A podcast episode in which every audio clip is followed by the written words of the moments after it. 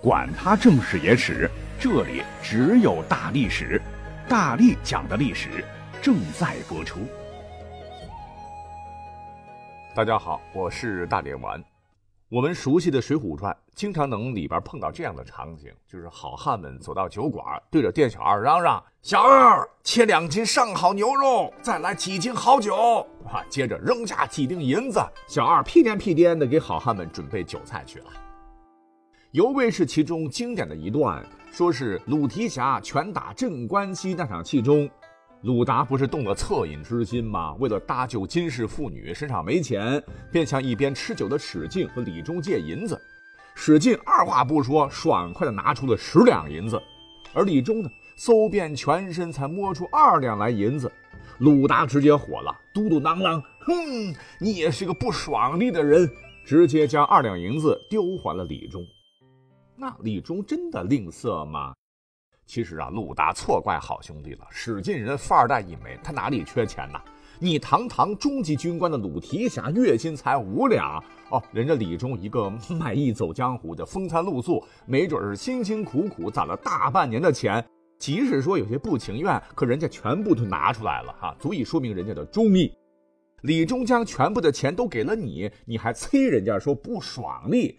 那换成你鲁达，你能爽利的起来吗？啊，反正诸如此类啊，《水浒传》里用银子的场景非常非常多，全书提及银子至少有两百多次，是上至帝王将相，下至商人百姓，好像都在使用银子。银子呢，似乎成了当时北宋时普遍流通的货币，人人都能使。各位其实不晓得，那个时代是绝对不可能出现这样的情况的。原因很简单，因为当时的开采条件限制，白银两宋时期的年产量都相当低。据史料考证，整个北宋白银年产量只有一百零七点五万两到二百零五点五万两左右。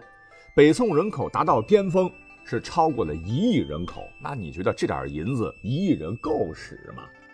一个国家就这点银子啊，两宋朝廷为了支付岁币岁赐来息事宁人、保边境平安，呃，给这个辽、金、西夏和蒙古巨额的赔款，相当一大部分就是银子。再说了，两宋虽然战力不济，败多胜少，但宋朝军力庞大，百万军队要吃要喝，朝廷都需要拨付大量军费。可是，如果军费啊，你用铜钱来支付的话，那多重啊！马运牛驮，千山万水，到了边境，牲畜都得累死不少。所以，当时军费也是需要大量白银给付的。再者，两宋的皇帝，你去瞅瞅，大都是挥金如土，动不动就用白银几十万、几十万的赏赐臣僚。所以呢，都客观导致两宋时白银异常短缺，使得白银压根儿就不可能在两宋被老百姓广为使用啊！你看《水浒传》里的好汉，动不动银锭掏出，这喝酒吃肉好不快哉？那是绝对不可能发生的场景。即使是当时老百姓手中真有点散碎银子存有保值，对不起，宋朝百姓也不能随便用。当时人们普遍使用的呢，还是铜钱儿。铜钱是一种以铜为原料，并加工成圆形方孔模样的货币。方孔呢，常用绳子穿着，每一千枚铜钱一串叫一贯。在宋代及宋代以后，一贯钱又只等于七百七十文。而银子呢，虽然有使用价值啊，能够当钱使，但没有普遍流通，只用于大额交易和支付。毕竟银子金贵，哎，这就让腰缠万贯在当时成为可能。跟刚讲的这个军饷的道理是一样哈，大富商做生意，银子呢也就几十两元宝的事儿，缠在身上也能走得动。可是呢，你要将一万贯铜钱绑身上，你走两步试试，你这是让土豪使啊！也就是说，在宋朝，这个银子不具备流通职能，真要使银子的话，得兑换为铜钱才行。你必须呢，先把这个银子哈拿到当地的商行换成铜钱交易。或者兑换成交子啊，来解决交易问题。那这么说起来，各位是不是觉得被施耐庵给骗了？呃，其实不是，他是明朝人嘛，肯定得照着本朝的这个货币去来写小说。明朝和后来的清朝，那白银呢，应该说是迎来了中国历史上最辉煌的时期。明朝的时候呢，呃，国外银矿大开发，大批的白银呢从海外被流入中国，白银变多了，那自然而然的就成为了比铜钱流传更广的货币。那么据史书统计，明朝鼎盛时期，全世界有差不多一半的白银流入了大明。呃，当时呢，人们要花银子的话，哈，得先验成色，再称重量。破整找零的时候，银子软嘛，还得用剪刀剪碎，小秤称量方可。哎，这才有了小说中常讲到的碎银子之说。那好了，我们讲了这么多哈，紧扣今天的题目，那一两银子的购买力在历史上到底如何呢？我想很多朋友对此是很好奇，但肯定也是稀里糊涂。像是在《红楼梦》里，刘姥姥看到贾府一餐螃蟹二十四两银子，感叹说。小户人家可以过一年了。在《水浒传》原著中，魏杰生辰纲，晁盖、吴用邀阮氏三穷入伙，吴用给了阮小七一两银子，阮小七用这一两银子买了一瓮酒、二十斤生熟牛肉和一对大鸡。在《西游记》里边呢，猪八戒一路上一共就攒了五钱银子。在黄狮精一回，黄狮精让两个小妖拿二十两银子去买猪羊。而小妖呢，准备落他二三两银子买件棉衣。你看各大名著里边对银子价值，那都是各说各调，甚至前后矛盾。啊，甚至是看到如今的一些电视剧，那就更可笑了。古人似乎动不动就是几十两，甚至成千上万两的银子掏出来消费。那么，为了搞清楚这个看似简单但其实较为复杂的历史难题，下面呢，我们就要认真做一番。较为严谨的科学估算来知道答案到底是什么啊？有朋友听到这儿会说很简单吗？你看，截止到二零二零年一月，一克白银等于三点九五四元人民币。那咱们就按照四块钱来计算。那古时候呢，一两大概是现在的四十克。经过简单的乘法运算，我们就能得出一两白银大约等于是一百六十元人民币的结论。答案不也就出来了吗？哎，这一啊，因为你们只考虑到了贵金属金银本身的价值，没有考虑到其他诸如供求关系、物价水平、白银的产量等因素的影响。其实啊，将古代的白银直接换算成人民币，应该是最直观的。可是呢，必须有一个中间的衡量单位。你看，古时候，甭管是市井小民还是政府官员，都得用钱换成米来果腹。那咱们呢，就先来看看当时各阶层的收入状况到底如何。我们先说官员啊，一般情况之下啊，除了明朝朱元璋反腐的原因，表面上工资很可怜，大体上历史上公务员群体都属于高收入。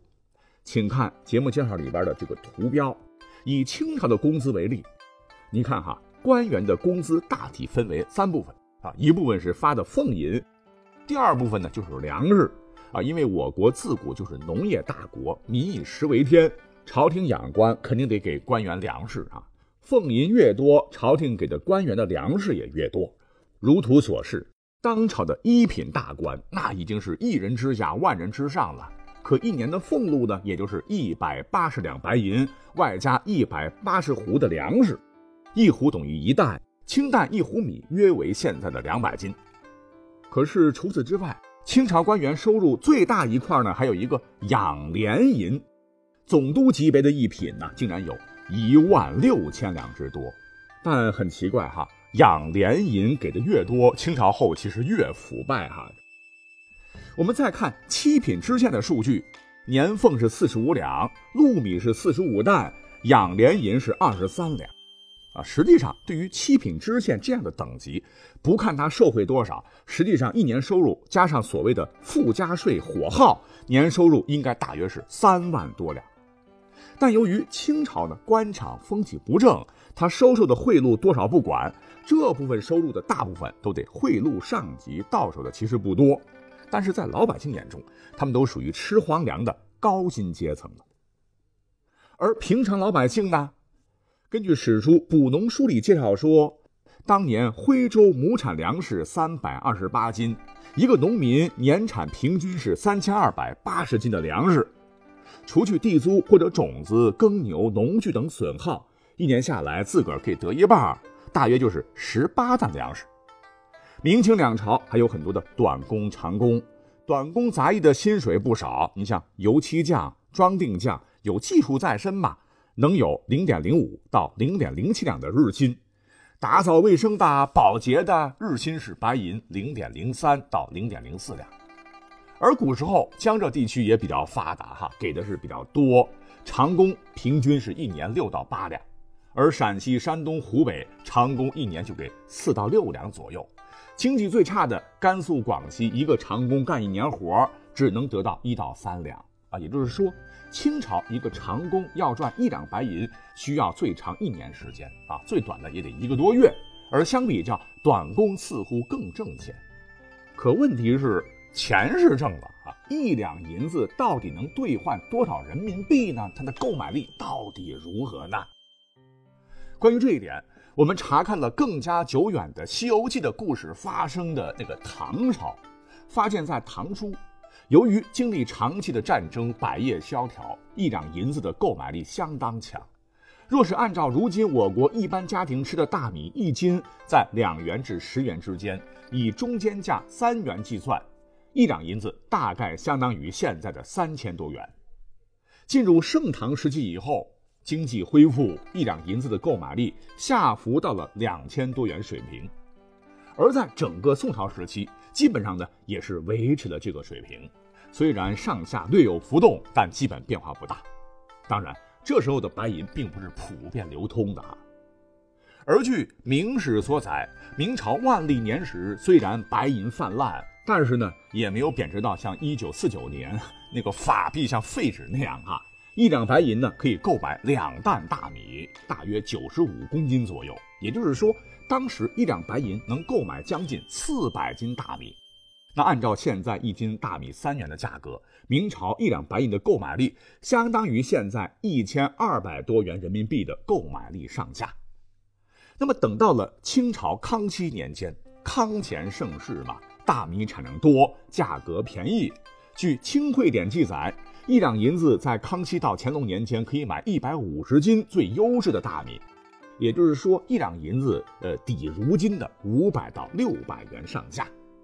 又据《军机处档案》的记载，那这个时候大清不行了啊！光绪十五年的时候，顺天府、大名府、宣化府的粮价以玉米、高粱、谷子三种粮食作为代表来换算。算下来，光绪年间，也就是清朝末期的时候呢，一两银子可以购买一百零七斤的左右的粮食。白银严重贬值，一两银子价值人民币是一百五十到二百二十元左右。那好了啊，如果按照这个价格计算，所谓三年清知府十万雪花银，即使不说行贿的事儿，知府老爷光是面上收入，刚讲了哈是三万多两。算下来，那年收入就是六百万，而平头百姓呢？刚才说的徽州的农民，一年下来一两银子买一百零七斤的这个玉米、高粱、谷子，也能换个四五千元吧。要是地是自个儿的，落手里就得万八千的。那个时候的万八千，呃，可以说能很好的养一大家子老老少少了哈。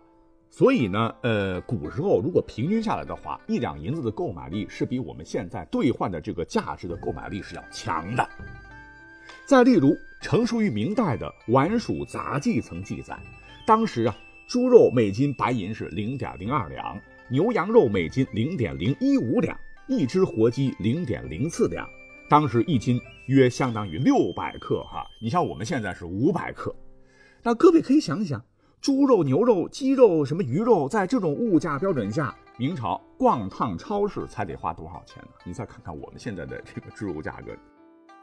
再比如说，反映明朝经济社会文化的奇书《金瓶梅》啊，有这么一段，说潘金莲贺寿租了一顶轿子，要六分银子付轿子钱，那六分银子就是零点零六两，折算下来就是二十块人民币啊。